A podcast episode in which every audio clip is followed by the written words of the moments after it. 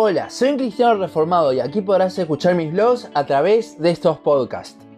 Continuamos con el análisis de los cinco puntos que definió el Sínodo de Dort, hoy conocidos como los cinco puntos del calvinismo, resumidos en acróstico TULIP o tulipán en español.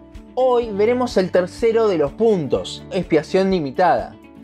De los cinco puntos del calvinismo, quizás este es el más controversial de todos.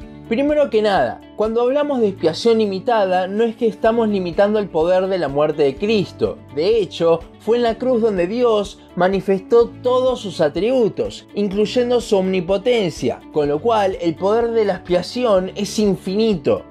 Muchos entonces prefieren llamarlo a este punto expiación particular. ¿Por qué? Porque este punto habla de que Cristo no murió por todas las personas que existen, sino por un grupo en particular, por sus elegidos.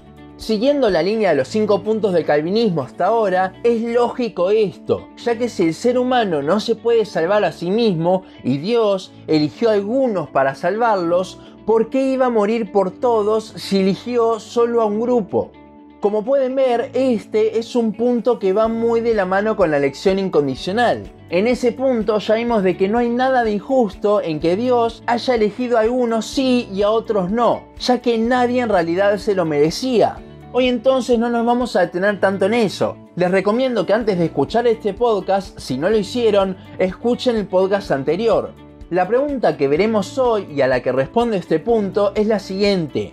Cristo murió por todas las personas o solo por sus elegidos? Como vimos, tiene sentido en el contexto de los cinco puntos, pero ¿qué es lo que dice la Biblia? Veamos por ejemplo el capítulo de la escritura que es el Evangelio tal cual en el Antiguo Testamento. Claramente nos referimos a Isaías 53.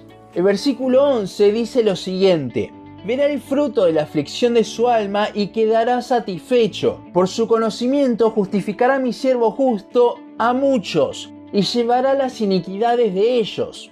Observemos que dice que mi siervo justo, Cristo, justificará a muchos. No dice a todos, sino a muchos.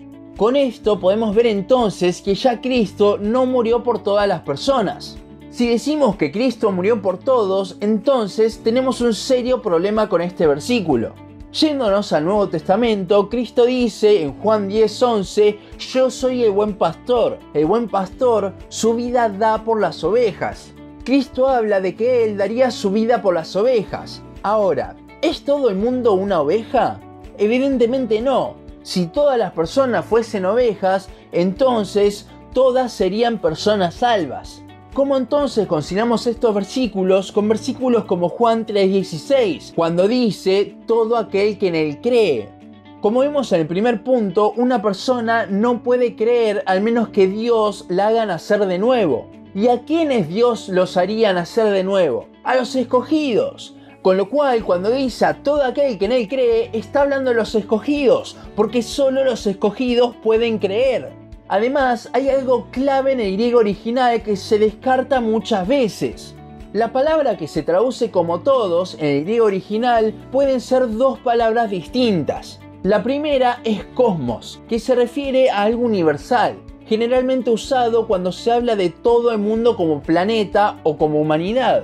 La segunda es la palabra paz, que si bien se traduce como todos, se refiere a todos de un mismo tipo, con una característica en común. Muchos, para refutar este punto, dicen todo significa todos, por lo tanto Cristo murió por todos.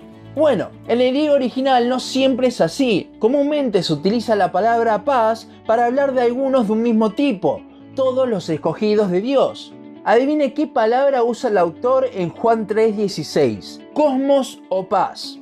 Sí, utiliza paz. Significa que todos los que creen tienen algo en común que los identifica como grupo. Y esto es que son escogidos de Dios.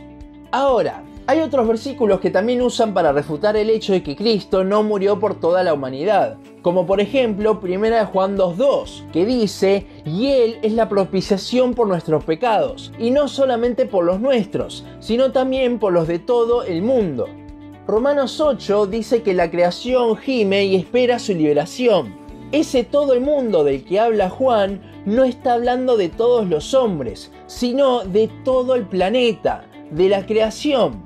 Es el mismo sentir que Romanos 8, pero sin duda el pasaje que más utilizan para refutar este punto es 2 de Pedro 3.9, que dice, el Señor no retarda su promesa, según algunos lo tienen por tardanza, sino que es paciente para con nosotros, no queriendo que ninguno perezca, sino que todos procedan al arrepentimiento.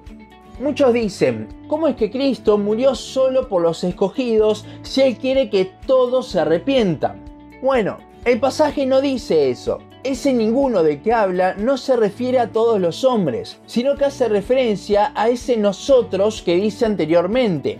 Pedro le está hablando a creyentes, con lo cual el sentido de este versículo es que Cristo es paciente y no vuelve, ya que está esperando que todos sus elegidos se arrepientan de sus pecados. Dios no quiere que ninguna de sus ovejas, de sus predestinados, se pierda. Esto tiene mucho más sentido cuando vemos que ese todos que se utiliza ahí no es cosmos, sino es paz. Por lo tanto, es todos de un mismo grupo. Dios quiere que todos los escogidos lleguen al arrepentimiento. Recién entonces Él vendrá. Como vemos, este punto nos hace ver la armonía de la palabra, no contradiciéndose en ningún punto.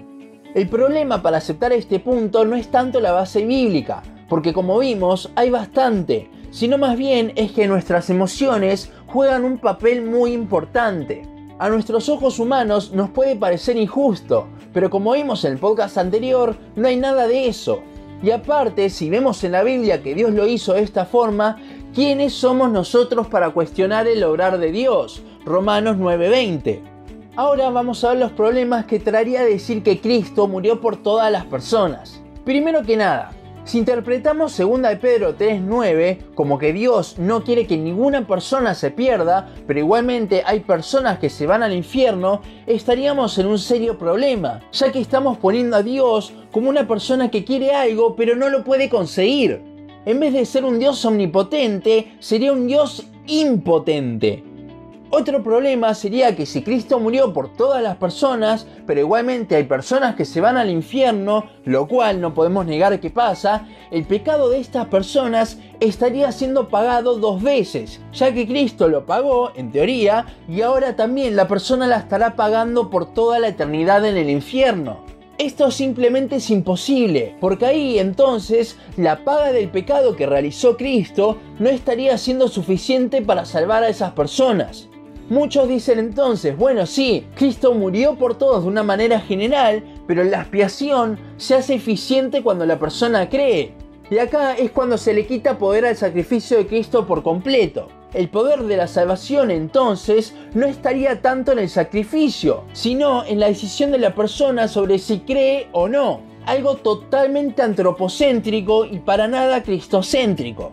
Si esto fuese así, el sacrificio de Cristo no sería efectivo para muchas personas que se van al infierno, con lo cual no sirve de nada que Jesús haya muerto por ellos. Y esto es un problema teológico grave, es disminuir la cruz de Cristo.